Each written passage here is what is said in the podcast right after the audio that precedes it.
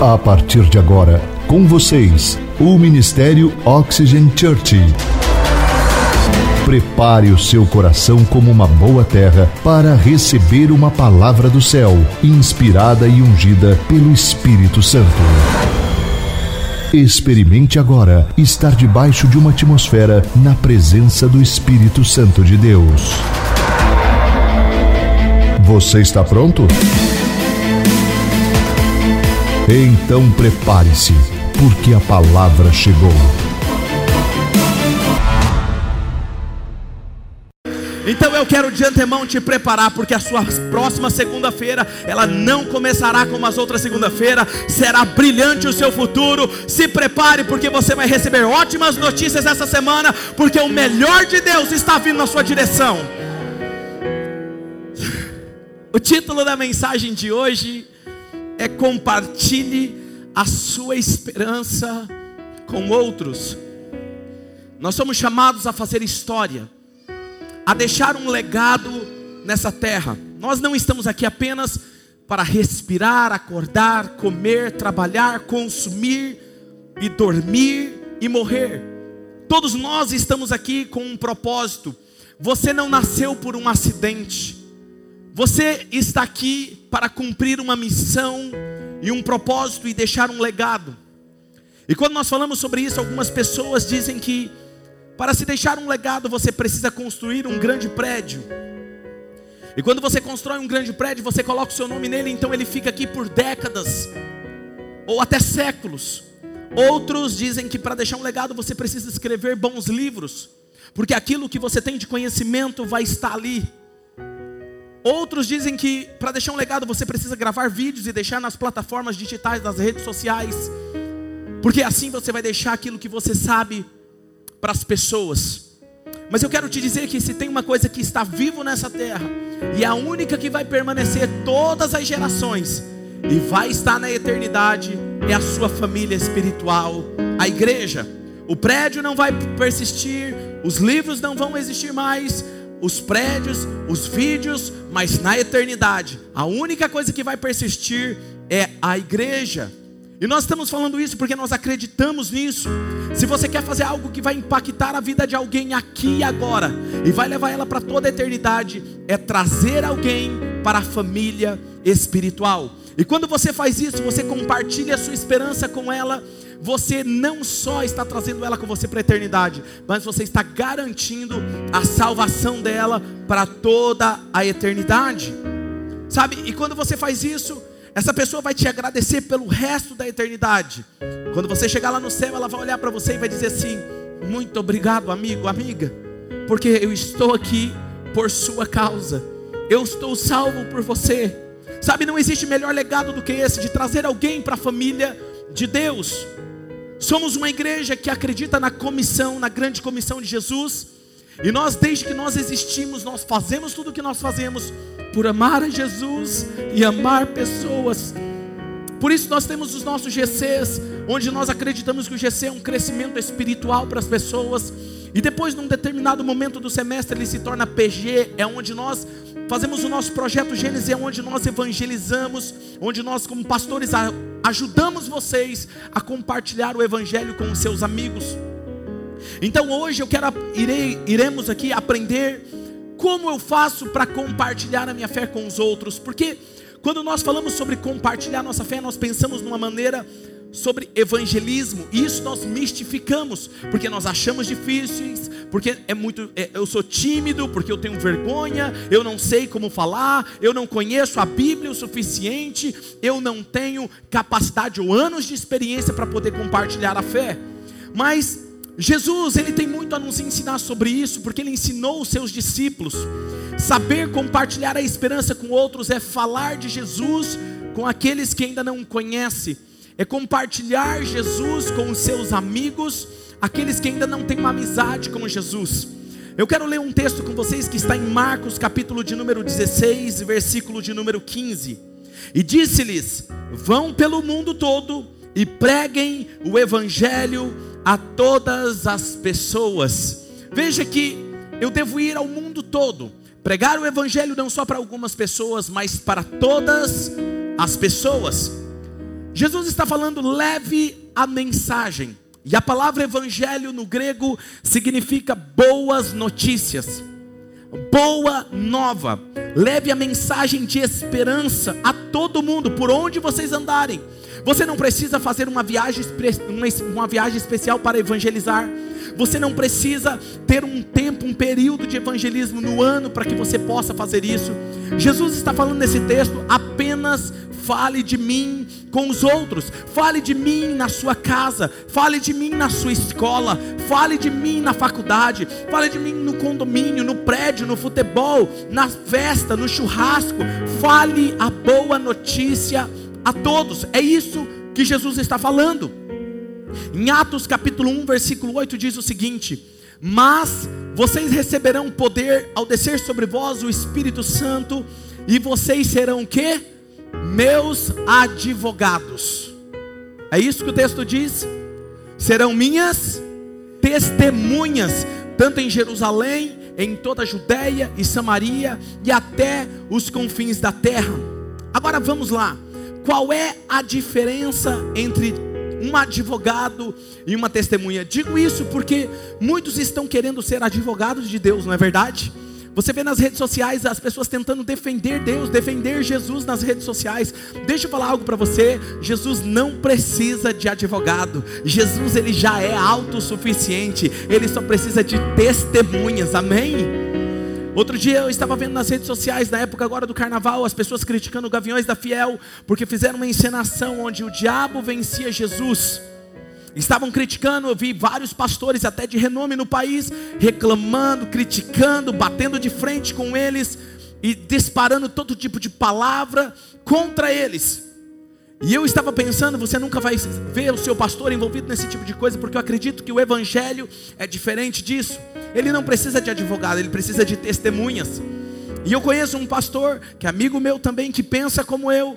Ele pegou o vídeo e falou: Olha, algumas pessoas estão pedindo para eu dar uma resposta, e eu quero dar uma resposta. E ele disse assim: Olha, a Gaviões da Fiel fez uma encenação, um capítulo da história. E eu quero dizer para vocês, Gaviões da Fiel, continue a história, porque a história não pare aí. Ele morreu sim, mas ao terceiro dia ele ressuscitou dentre os mortos e é o Salvador da humanidade. Isso é evangelho, não é criticar as pessoas, é encorajar as pessoas. Como você acha que os Gaviões da Fiel vão ficar olhando para aqueles pastores que criticaram? Agora, como você acha que esses Gaviões da Fiel vão olhar para esse pastor que falou de forma diferente. Tudo é a forma de você falar. O Evangelho é boa notícia. O Evangelho é alegria, é contagiante. E agora quero falar para você a diferença entre advogado e testemunha. Eu tenho alguns advogados me ouvindo aqui nessa noite, e se eu estiver errado, me corrija, por favor. O advogado, segundo a minha perspectiva, no tribunal, ele apresenta evidências e ele defende o lado do réu e pede uma decisão do júri em favor da vítima. E esse não é o nosso trabalho. Jesus não disse: "E vocês serão meus advogados", porque Deus não está no lado da vítima. Jesus não é está no lado do réu. Jesus não é vítima. Jesus é o Senhor dos senhores, o Rei dos reis, o príncipe da paz. Ele é a estrela da manhã. Não precisa de ser defendido. O que ele precisa é de testemunhas. Qual é o papel da testemunha? A testemunha, ele precisa ir no júri e dizer: Eu vi isso, eu vivi isso. O que faz como uma testemunha é contar a sua história, contar o que aconteceu com a sua vida. Jesus não espera que eu e você sejamos advogados dele, ele espera que você conte apenas às pessoas, aos seus amigos, o que você está vivendo, o que Jesus está fazendo na sua vida. E quando você compartilha o que você está vivendo, ele muda a história de outras pessoas. Mateus capítulo 28, versículo 19 e 20 diz assim: Portanto, Vão e façam discípulos de todas as nações, batizando-os em nome do Pai, do Filho e do Espírito Santo. Isso são palavras de Jesus, ensinando eles a obedecerem a tudo o que eu tenho ordenado ou ensinado.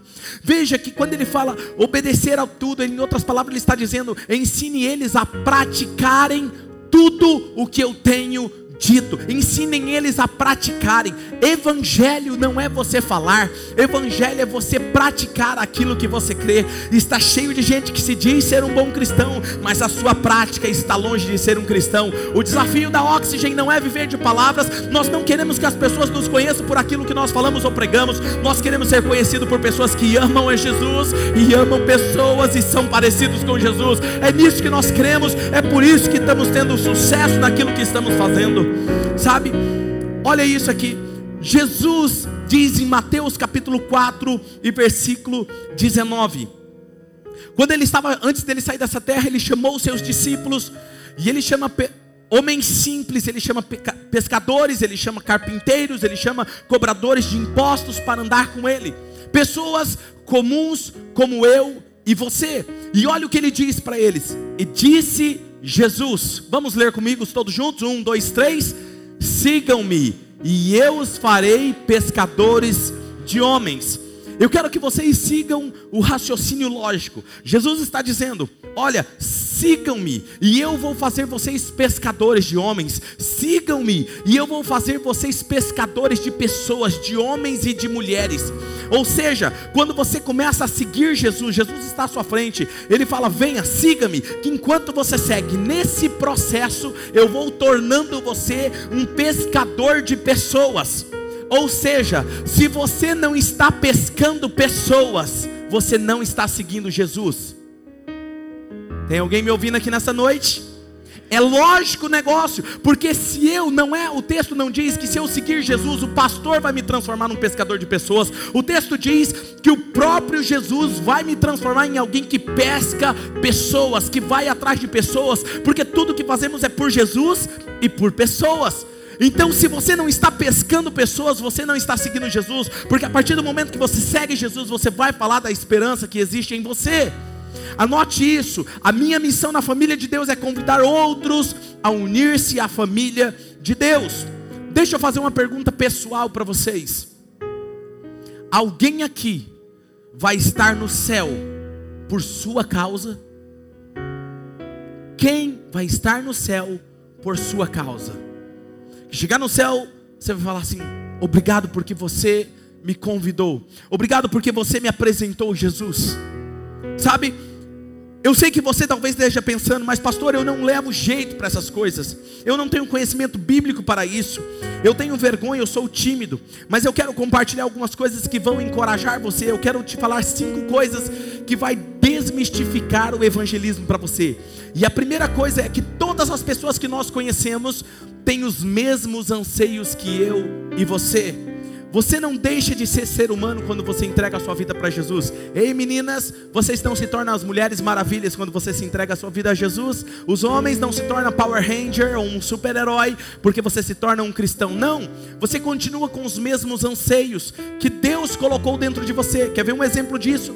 Eclesiastes capítulo 3, versículo 11 diz: Ele fez tudo apropriado a seu tempo. Também pôs no coração do homem o anseio pela eternidade. Sabe? Estão aí de prova todo mundo. Ninguém gosta de morrer, ninguém gosta de perder pessoas num funeral. Não, por quê? Porque você não foi criado para lidar com a morte. Você foi criado para lidar com a eternidade. Você está preparado para viver eternamente. Estão aí as empresas de cosméticos que tentam rejuvenescer, tentando de alguma forma dizer: "Olha, você não vai morrer, você vai se tornar mais saudável". Por quê? Porque o ser humano não foi criado para morrer. O ser humano foi criado para a eternidade. Por isso que quando causa uma morte morte, há uma separação das pessoas que amamos, nós sentimos tanta dor, tanta dor no nosso coração, porque nós não fomos criados para a separação, mas para a eternidade. Quem está me entendendo? Sabe, isso significa que todos nós acreditamos que a vida não faz sentido só apenas viver, comer, trabalhar, consumir, dormir e morrer. Existe algo a mais, e você está correto. Existe algo a mais, existe um projeto de Deus para você. Você não está aqui por acaso, você tem um propósito de Deus para a sua vida. Todo ser humano foi criado para fazer algo muito maior do que ele imagina. Agora veja, você tem dentro de você, todo ser humano tem um, um buraco, um vazio do tamanho de Deus, do tamanho Jesus. E não existe nada que você jogue dentro desse vazio que vai preencher você. Não é o sexo, não é o dinheiro, não são os bens, não são a riqueza, não é a fama, não é a reputação que vai preencher isso. Só tem uma pessoa que preenche isso e se chama Jesus.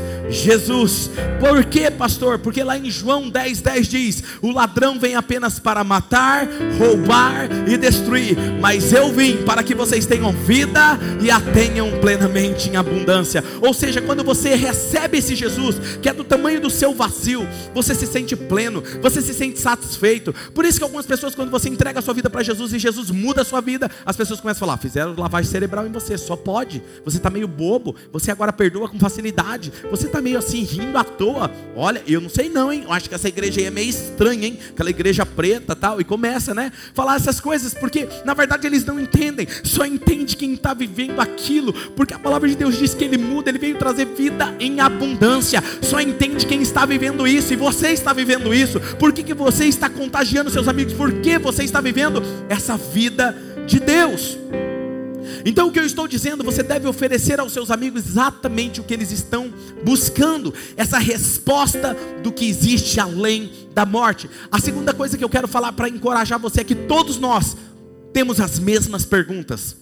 A palavra de Deus diz que ele foi criado e colocou dentro de nós o anseio pela eternidade. E diz também, mesmo assim, ele não consegue compreender inteiramente o que Deus fez. Na nossa mente começamos a surgir algumas perguntas, e quais são elas que todo mundo, se não fez, ainda vai fazer? É o que? De onde eu vim? Por que eu estou aqui nessa terra? Por que existe? Qual é o significado da vida? O que existe após a morte? Existe algo a mais? Sabe por que, que eu passo? Por que eu estou passando? Qual é o significado da vida? Essas são perguntas que fazem parte de nós, então está tudo bem. Indiferente da posição social da pessoa, seus amigos já fizeram essa pergunta, então leve a resposta para eles. Terceira coisa, muitas pessoas não sabem em que elas crê, por isso elas se contradizem. Sabe, o que eu tenho observado é que algumas pessoas dizem assim, pastor, eu sou ateu, eu não acredito em Deus, eu sou agnóstico, ou eu sou da religião A, ou sou da religião Y, eu não acredito nisso. Eu tenho um amigo meu, eu não sei se ele está aqui hoje me ouvindo, mas alguns anos atrás, ele estava passando por um problema e um amigo nosso em comum me levou para apresentar ele. Escuta só, você acha que evangelizar é fácil? Quando eu cheguei lá, ele disse assim: Olha, esse aqui é um amigo meu, pastor, ele veio aqui para te ajudar. Sabe como que ele me cumprimentou? Assim, muito prazer, não acredito em Deus e não gosto de pastor. Eu falei assim: olha, você não precisa gostar de mim, mas acreditar em Deus, eu posso conversar com você sobre isso. E começamos uma caminhada juntos. E hoje ele é membro dessa igreja, ele é batizado nessa igreja e acredita em Jesus, ele e a sua família, para a glória de Jesus, amém? Nós precisamos amar a Jesus e amar pessoas.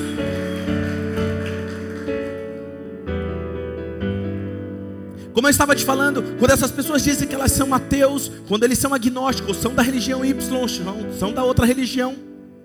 Quando é que eu sei que elas não sabem no que elas creem? Quando elas finalizam dizendo assim: Pastor, está tudo bem. Eu sou de outra religião, mas está tudo bem, porque todos os caminhos levam a Deus. Nós cremos na mesma coisa. Na verdade, mostra que ela não entende do que realmente ela crê.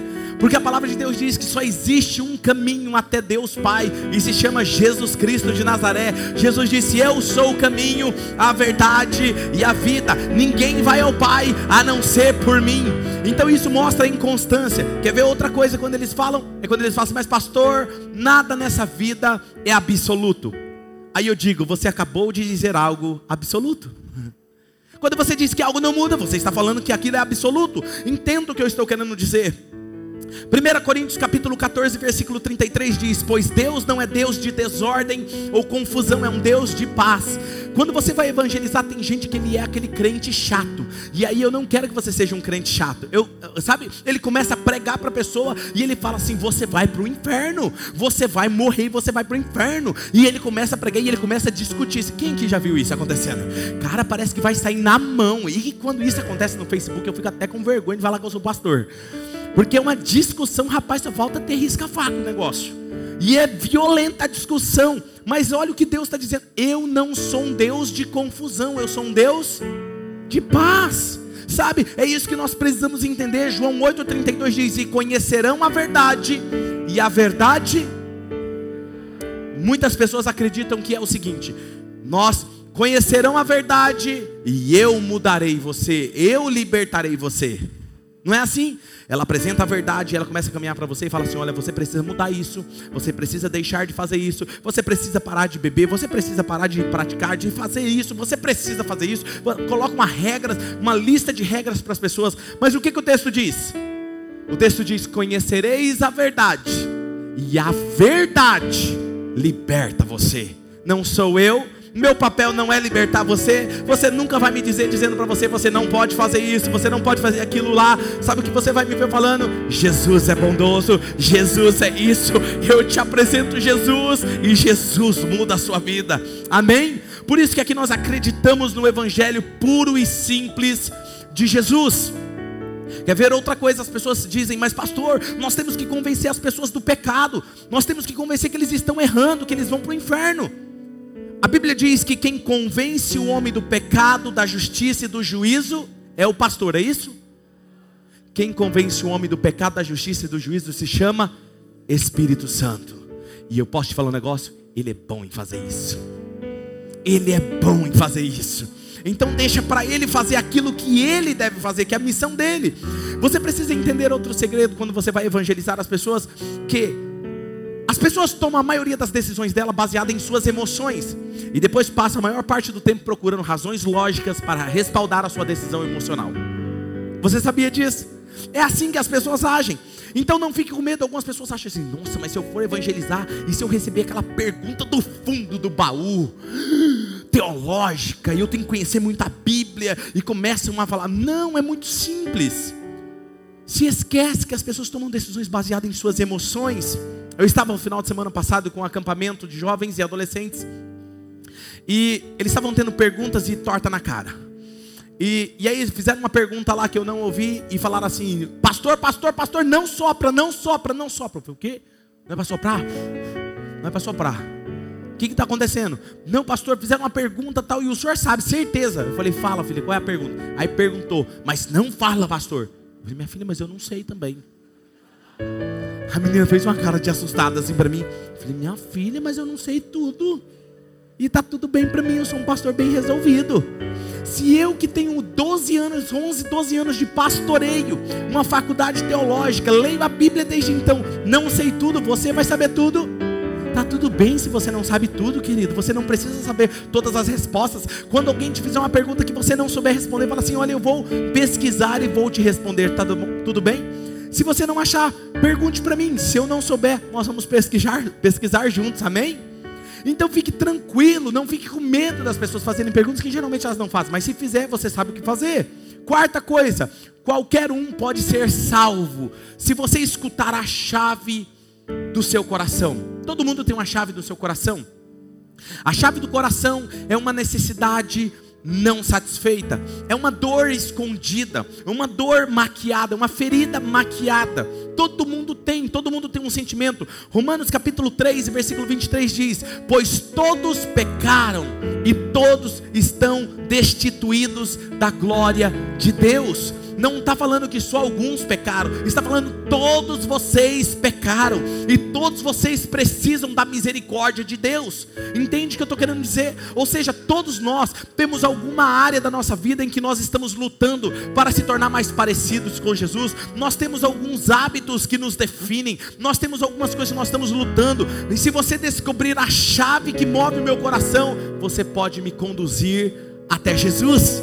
Por quê? Porque Jesus é a resposta para a solução humana.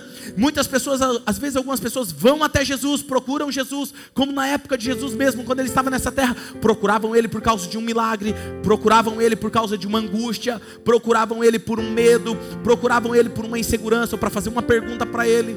E até hoje é assim. E está tudo bem. Sabe o que a gente fala? Ah, mas fulano só está procurando Deus agora porque está na pior.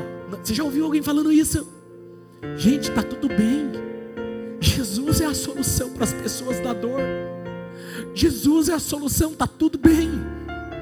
Nós precisamos parar de ser pessoas que julgamos as outras pelo que elas fazem, pelo que elas são. Nós precisamos amar mais as pessoas como Jesus amava, estar disposto a servir pessoas. Algumas pessoas vêm a Cristo por causa do medo, uma experiência dolorosa. Outros buscam um sentido para a vida, ou talvez estão tendo uma crise no relacionamento, no casamento, ou necessidades físicas, ou até mesmo crise financeira. Descubra qual é a dor dos seus amigos e apresente Jesus como a solução do problema dela ou dele. Quinta coisa que eu quero encerrar falando é: as pessoas têm desculpas, mas nós temos o Espírito Santo e temos a verdade, amém?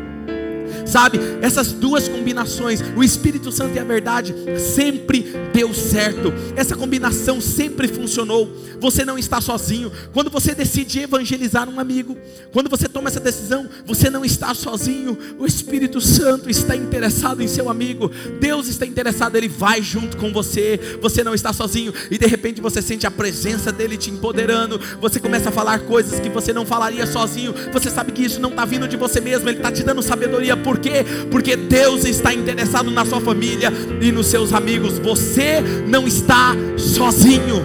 2 Timóteo 1, versículo 7 e 8 diz assim: Pois Deus não nos deu espírito de covardia, mas de poder, de amor e de equilíbrio. Portanto, não se envergonhe de testemunhar do Senhor, nem de mim, Paulo falando que sou prisioneiro dele, mas suporte comigo os meus sofrimentos pelo Evangelho, segundo o poder de Deus. Esteja pronto, entenda isso, não se envergonhe de testemunhar, você não está sozinho. Eu lembro quando eu comecei, eu me converti, eu falava de Jesus para os meus amigos e eles faziam piadas de mim, eles falavam e faziam as coisas, riam de mim, porque eu convidava eles para ir na igreja. Mas depois, mais para frente, eu vou te contar o que Jesus me ensinou sobre isso. Sabe, nós precisamos aprender a não ter vergonha. Lucas capítulo 21, versículo 13 ao 15, olha o que diz esse texto: Será para vocês uma oportunidade de dar testemunho, mas convençam-se de uma vez de que não devem preocupar-se com o que vocês dirão para se defender, pois eu lhes darei palavras e sabedoria, a que nenhum dos seus adversários será capaz de resistir ou contradizer. Deus vai te dar palavras para falar. Não se preocupe com o que você vai dizer para os seus amigos. E talvez você esteja dizendo, pastor, mas então, como eu compartilho a minha esperança com os meus amigos? Eu quero te dar seis passos práticos para você compartilhar com os seus amigos essa semana. E você vai ver que vai funcionar. Primeiro passo é viva a esperança. Viva o Evangelho. Gosto de uma frase de Francisco de Assis que diz: pregue o tempo todo, e se necessário for, use palavras. As pessoas não vão se convencer por aquilo que você fala, as pessoas vão se convencer por aquilo que você vive. Muitas pessoas querem evangelizar alguém na rua que não conhece. Outros querem viajar para outra cidade, fazer um projeto de pregar o evangelismo, pregar em outra cidade alguém que não conhece. Não estou falando que é errado esses moveres, Deus pode agir também. Mas eu estou dizendo que eu prefiro pregar para um amigo. Eu prefiro pregar na minha casa. Sabe por que as pessoas não gostam de pregar para os seus amigos? Porque eles te conhecem. E eu tenho que mostrar que o Evangelho fez diferença na minha vida. Então é mais fácil pregar para quem não conhece eu. Deixa eu te falar uma coisa.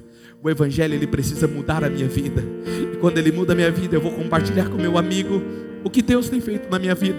Sabe o que vai acontecer? Ele vai olhar para mim e vai dizer assim: Amigo, eu sei que isso que você está falando é verdade, porque isso está acontecendo na sua vida.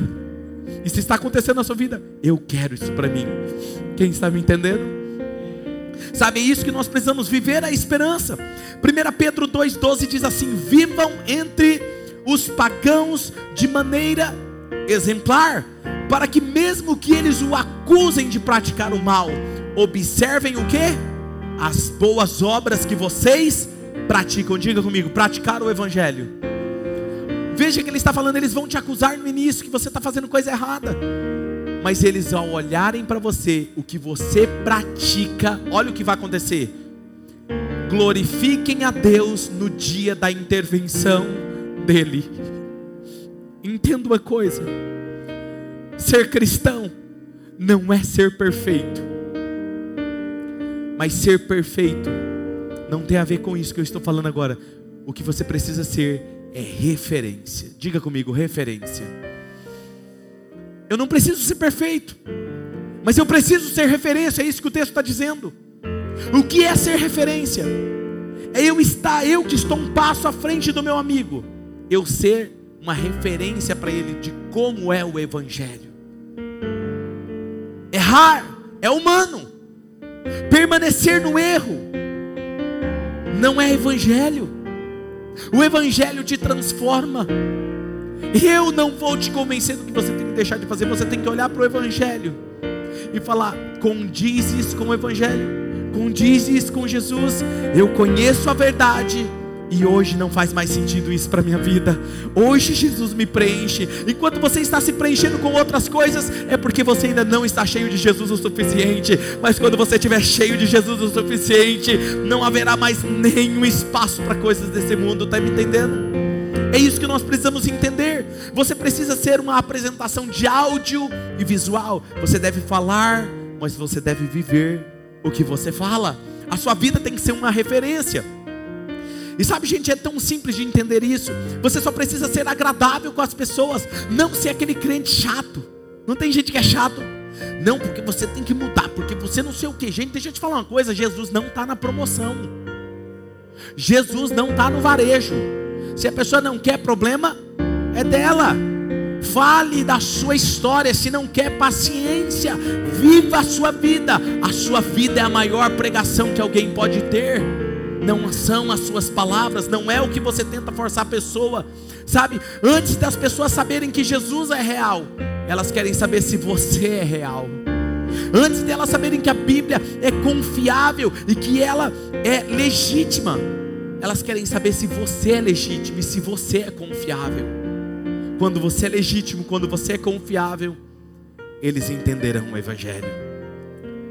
O ponto de start do evangelismo, então, genuíno, se dá quando você se torna amigo. O que, que Jesus fez? Ele falou assim: já não, são, não chamo vocês de discípulos, eu chamo vocês de amigos. Quer evangelizar alguém? Seja amigo de alguém. Romanos 12, versículo 13 diz: Compartilhe o que vocês têm com os santos em suas necessidades. Pratiquem a hospitalidade. O que, que ele está dizendo? Compartilhe a sua esperança quando as pessoas tiverem a necessidade delas. Seja hospitaleiros, em outra palavra, está dizendo: faça com que as pessoas sintam-se bem recebidas, queridas, aceitas, acolhidas como elas estão. Por isso que esse valor é tão importante para nós. Aqui na nossa casa Oxygen, nós queremos que vocês se sintam à vontade. Nós prezamos pela excelência. Nós falamos: venha como você está. Não importa como você está. Não importa o seu pecado. Não importa o seu passado. Não importa onde você está hoje. O que importa é para onde a sua vida está caminhando a partir de hoje. Nós estamos aqui para te ajudar. Nós estamos aqui para estar ombro a ombro, encorajar você. E você vai virar para mim e dizer: Mas, pastor, e se eu pecar de novo? Não tem problema. Sabe por quê? Porque a palavra de Deus diz: o justo cairá sete vezes, mas o Senhor o levantará todas elas. Aleluia. O problema é que está cheio de igreja que diz o seguinte: aqui você não pode errar, aqui você não pode pecar. Deixa eu te falar uma coisa, querido. No dia que você for perfeito, eu vou fazer uma oração para você ir para o andar de cima, porque aqui ninguém vai ser perfeito. Eu não sou perfeito, você não é perfeito, mas juntos nós somos melhores. Juntos nós podemos ser parecidos com Jesus. Quando nós entendemos que não estamos aqui para julgar as pessoas, nós não estamos, não estamos aqui para apontar o dedo para elas, nós estamos aqui para estender a mão para elas e dizer: estamos juntos, vamos juntos. Não cair, levanta novamente, vamos juntos nessa caminhada. Sabe? Leve ele para sua casa, leve ela para sua casa, vai tomar um café com eles, um café, faça aquele churrasco com eles, vá jogar futebol com eles, viver com eles, saia juntos, tome aquele suco, faça aquela caminhada, jogue tênis. Por que é tão importante essa atmosfera? Porque é isso que muda a vida das pessoas, não é o que você fala.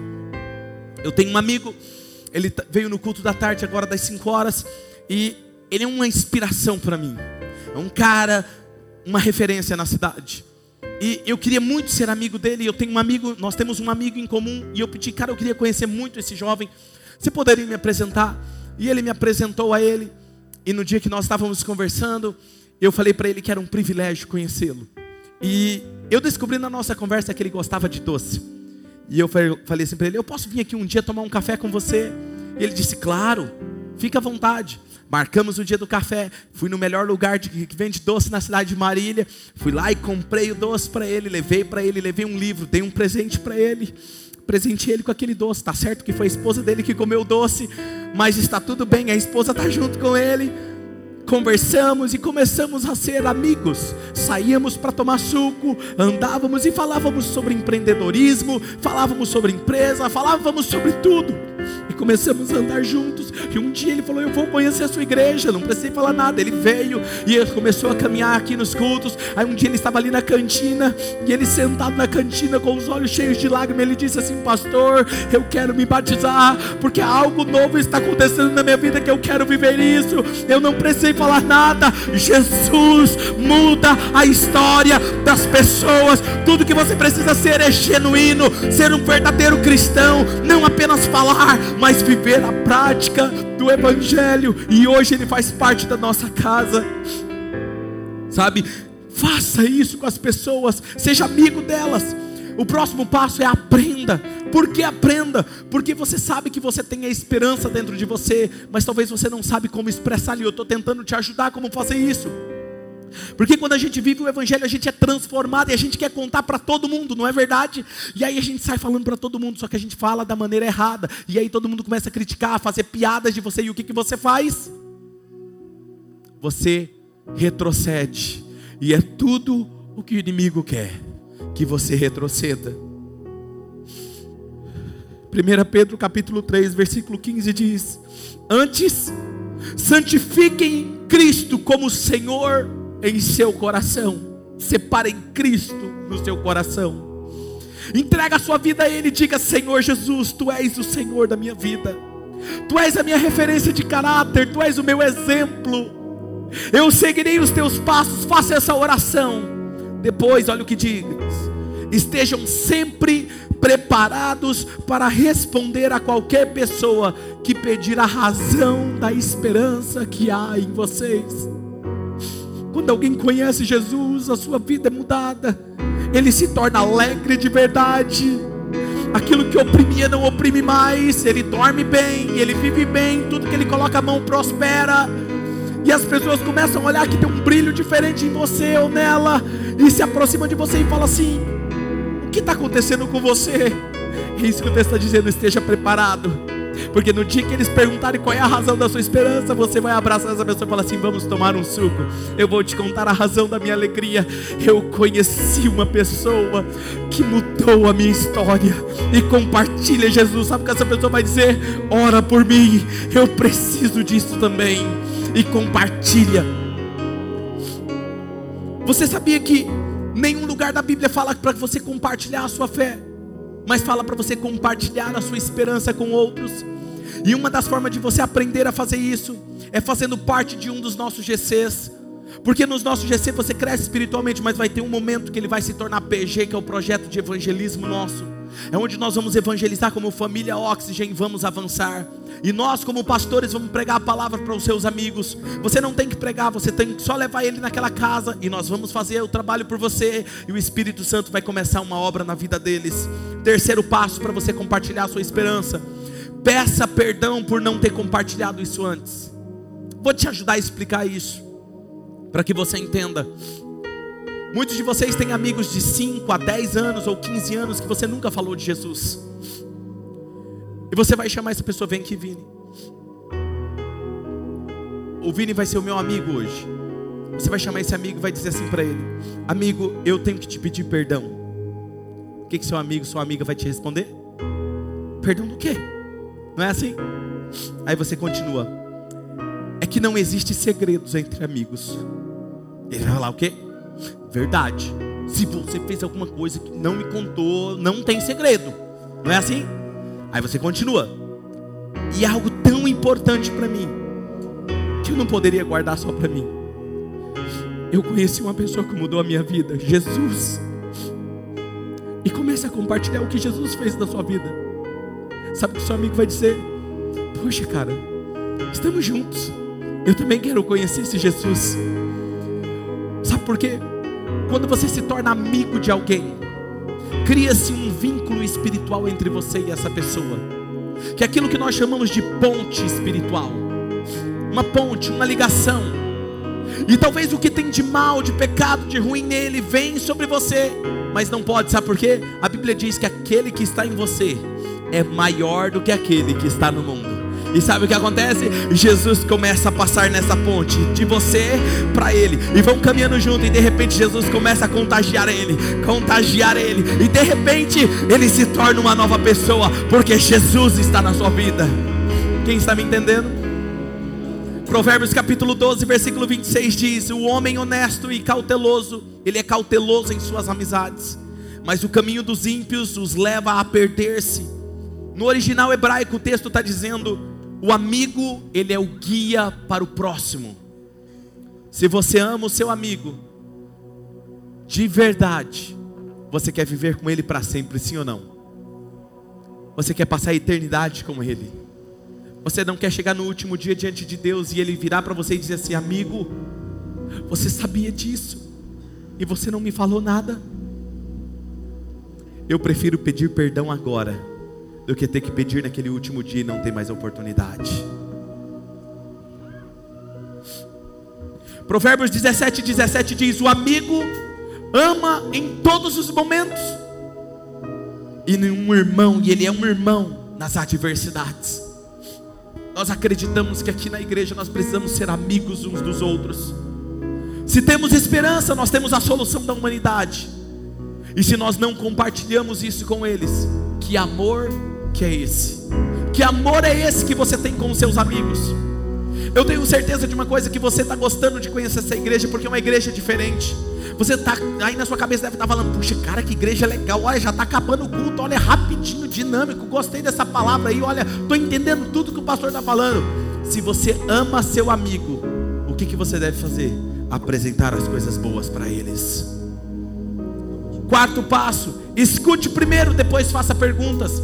Hoje nós vivemos em uma época que as pessoas não gostam mais de ouvir as outras, só gostam de ficar falando das suas conquistas, da sua, dos seus avanços, dos seus clientes, mas não tem paciência para parar e ouvir.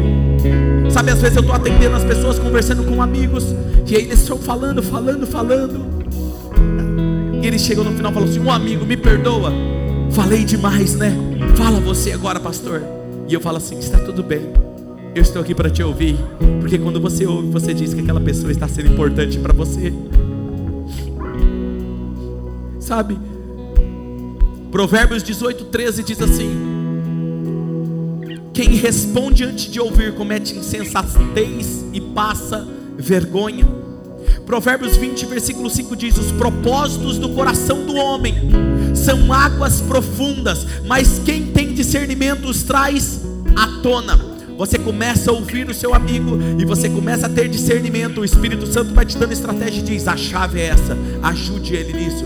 Você não está aqui para ser um profissional da fé, você está aqui para ser amigo dos seus amigos, de ajudar a resolver os seus problemas, a crise emocional, a crise pelo significado da vida, talvez a crise financeira, ou uma pergunta, ou uma dor que está maquiada. Jesus é a solução para a vida deles.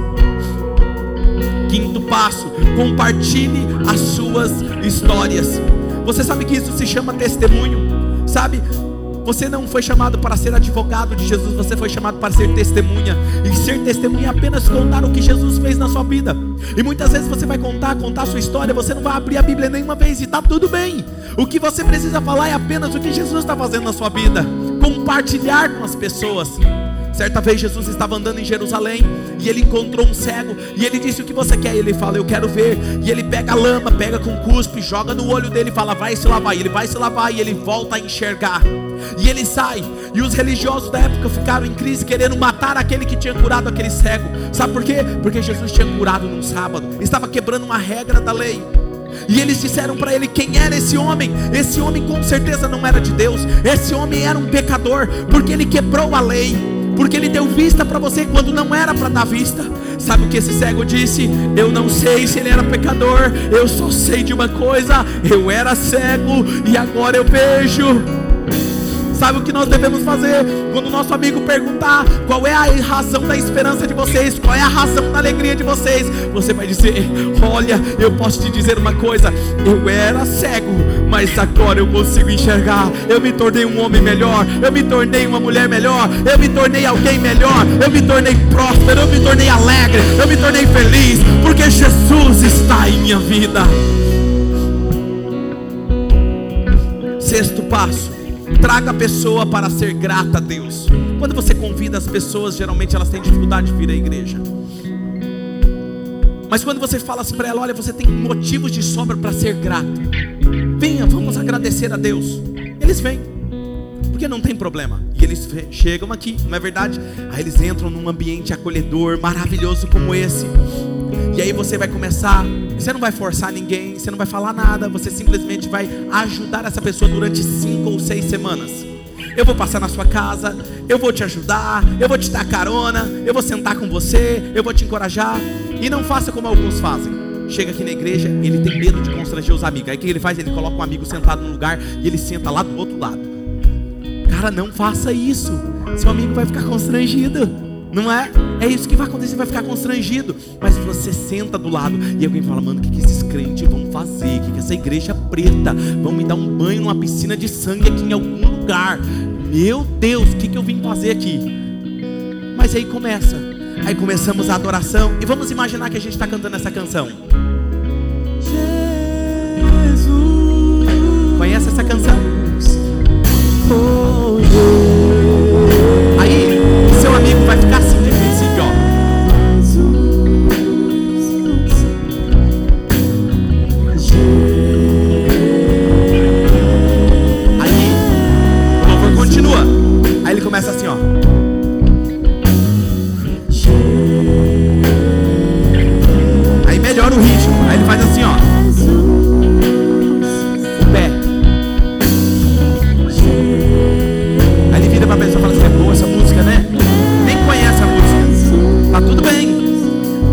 outra dica.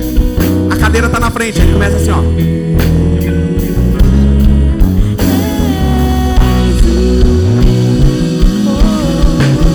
Nem é baterista. Aí, o que acontece? Você está adorando. Deus me disse algo nessa madrugada. Ele disse assim, filho, quando você tem um lugar de adoração a mim, você tem um lugar para manifestar a minha glória sobre você. E quando nós começamos a adorar no mesmo espírito de fé, o céu se abre e seu amigo está lá. A presença de Deus começa a descer, tocá-lo, lavar e tirar o peso, a angústia. A lágrima começa a correr e ele sai daqui dizendo: Eu quero esse Jesus, eu quero isso, eu quero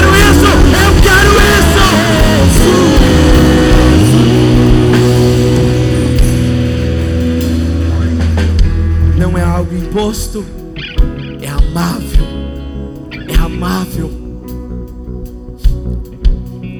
Você sabia que se você tem a cura do câncer, da AIDS ou de qualquer outra doença, e você não compartilha, é crime? Se você tem a solução para a salvação eterna do seu amigo e você não compartilha, que amor é esse? Que amor é esse? Lucas capítulo 14, versículo 23 diz: Então o Senhor disse ao servo: Vá pelos caminhos e valados dessa cidade, e obrigue-os a entrar na minha casa, para que a minha casa fique cheia. Sabe por que Deus ama pessoas, a sua casa cheia? Não é porque Ele está preocupado com números, é porque uma aqui é um a menos no inferno. Uma aqui é mais um curado, é mais um transformado, é mais uma família alcançada, é mais um liberto, é mais um dizendo eu sou filho amado, é mais um dizendo eu tenho um futuro brilhante pela frente, eu tenho um Deus que me ama, eu tenho um Deus que me guarda, eu amo esse lugar,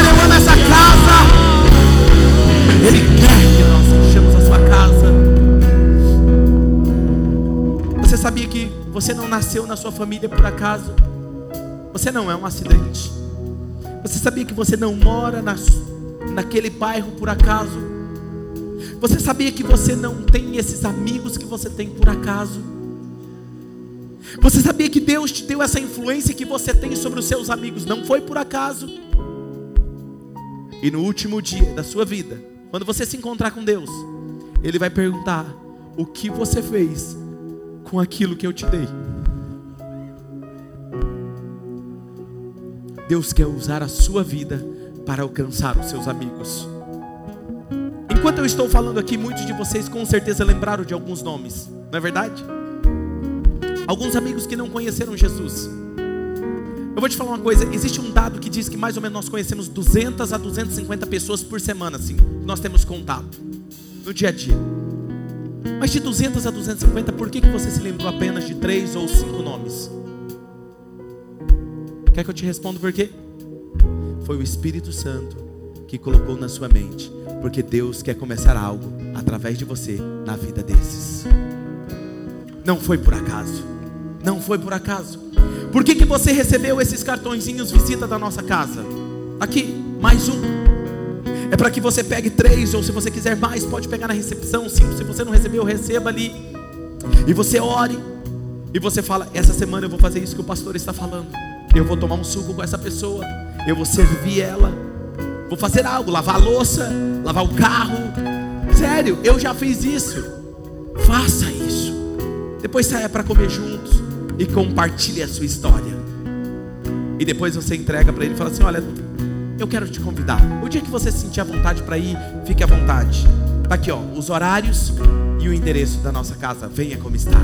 Sabe o que ele vai dizer quando você terminar? Ela vai dizer: quando que é o horário mesmo de culto?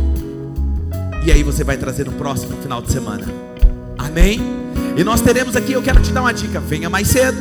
Tá aí a casa dizendo a verdade, casa lotada. Chegue mais cedo para pegar os melhores lugares. Tome um café com eles, sente aqui, vamos adorar Jesus. E eu posso te falar uma coisa: a vida dessas pessoas irão mudar na próxima semana. Vão mudar na próxima semana, porque o poder do Evangelho de Jesus vai transformar a vida dessas pessoas. Ser cristão não é ser religioso. Ser cristão é um estilo de vida, é ser alegre, é ter um futuro brilhante, é saber quem você é e para onde você está indo. Uou!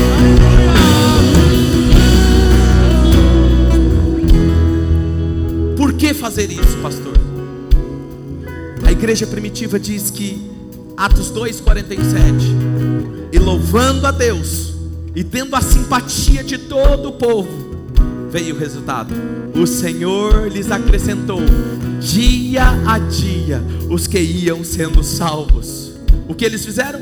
Compartilhavam com os amigos o que eles estavam vivendo. Sentavam com os amigos, comiam juntos. E olhe, por favor, chame o seu pastor para comer junto com você. Eu gosto de festa também.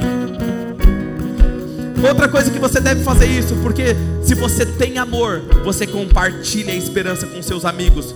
Mateus capítulo 11, versículo 28 ao 30 diz assim: Venham a mim, Jesus dizendo, todos os que estão cansados e sobrecarregados, e eu darei descanso a vocês. Tomem sobre vocês o meu jugo e aprendam de mim, pois eu sou manso e humilde de coração, e vocês encontrarão descanso para suas almas, pois o meu jugo é suave e o meu fardo é leve. Jesus está falando: tem falta de algo na sua vida? Venha a mim, eu tenho a solução para vocês. Está com problema no seu casamento? Eu sou a solução para vocês. Está com problema na sua família? Eu sou a solução para você. Está com problema no casamento? Está com problema nas finanças? Está com problema de alguma dúvida? Eu sou a solução para vocês. Quer mudar de vida? Venha a mim, todos que estão cansados e oprimidos, e eu mudarei a história de vocês. Pastor, por que eu devo fazer isso? Marcos 8,38. Projete esse texto para mim, leia comigo. Se alguém, Jesus dizendo, se alguém se envergonhar de mim e das minhas palavras nesta geração adúltera e pecadora, o filho do homem se envergonhará dele quando vier na glória do seu Pai com os santos anjos. O amor de Cristo constrange as pessoas constrange as pessoas. Tudo que fazemos aqui é por amor. Compartilhamos a nossa esperança por amor. João 15,16 diz: Vocês não me escolheram, mas eu escolhi para vocês irem e darem fruto. E o fruto que permaneça, a fim de que o Pai conceda a vocês o que pedirem no nome dEle. Se você usa as redes sociais, eu te ajudo. Todos os dias da semana eu compartilho uma reflexão curta que vai ajudar você. Compartilhe na sua página. O que, que vai acontecer? Vai ajudar os seus amigos a refletir sobre isso e se preparar para algo novo. Sabe? Quando você está negociando com alguém algum negócio e você não compartilha com seu amigo e seu amigo descobre, ele fica super chateado, na é verdade? Ele fica super chateado. Quando chegar o último dia, eu quero chegar lá e falar assim: Eu trouxe você porque eu te amo.